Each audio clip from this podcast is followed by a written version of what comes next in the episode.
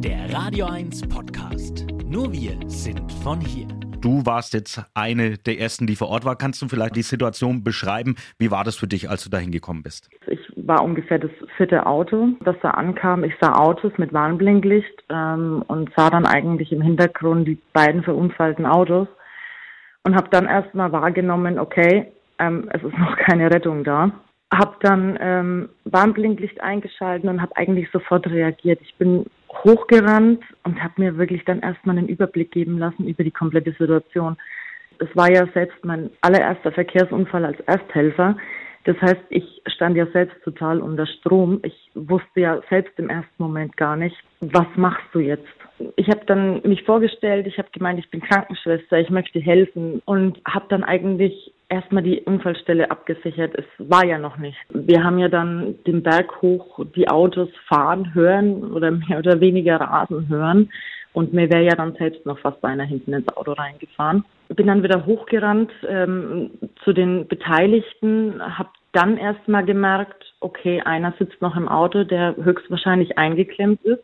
Und habe dann gemeint, was ist denn mit dem anderen Fahrer? Dann hat sich herausgestellt, dass das einer von den Leuten war, die da planlos ein bisschen rumgelaufen ist, immer wieder um sein Auto, immer wieder um sein Auto. Ich bin dann erstmal zu ihm hingelaufen, habe gefragt, ob soweit alles okay ist, habe geschaut, ob der Schwerverletzte denn eigentlich überhaupt noch ansprechbar war in dem Moment. Es kam eine Frau auf mich zu, die habe ich dann meine Warnweste gegeben, die hat dann auch gleich von sich aus gemeint, Sie geht weiter runter, sie sichert weiter unten die Straße ab.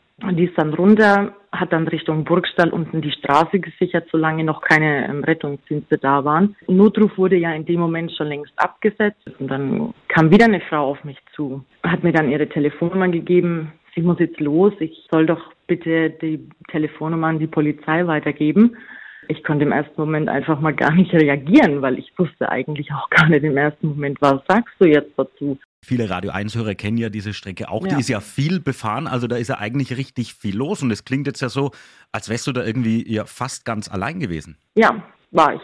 Fakt ist, in dem Moment war ich in diesem kompletten Trümmerfeld alleine.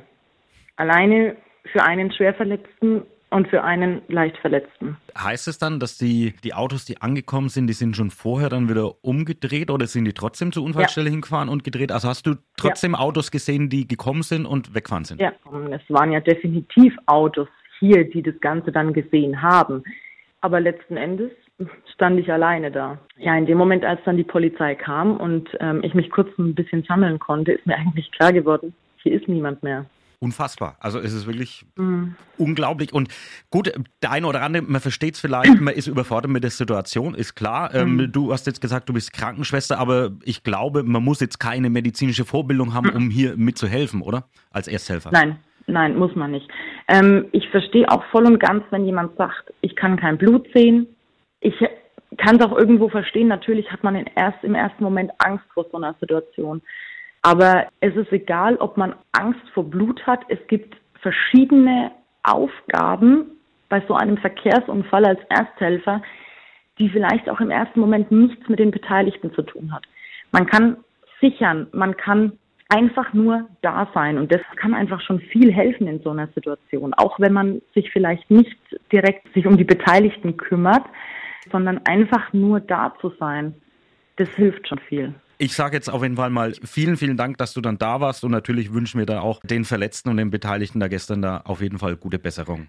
Ja, und ich würde auch nochmal bitte ein ganz großes Dankeschön ähm, an die Anja weitergeben. Ich hoffe natürlich, sie hört einfach nur, dass sie da war. Das war die Dame, die abgesichert hat. Und genau. Okay. Genau. Davinia, ich bedanke mich ähm, für, mhm. für deine Worte und ich hoffe, dass das jetzt ein Appell und Aufruf an alle waren, die hier irgendwie mal in so eine Situation vielleicht kommen und das dann im Hinterkopf behalten, dass das, ja. dass das ganz wichtig ist, einfach nur dann da oder vor Ort zu sein für kleine Hilfen. Genau. Also und Dankeschön für deine Hilfe und ja, ich hoffe, du kannst das Ganze jetzt noch gut verarbeiten und wünsche dir ein schönes, langes Wochenende. Danke ebenso. Jo, Max gut, danke dir. Ciao.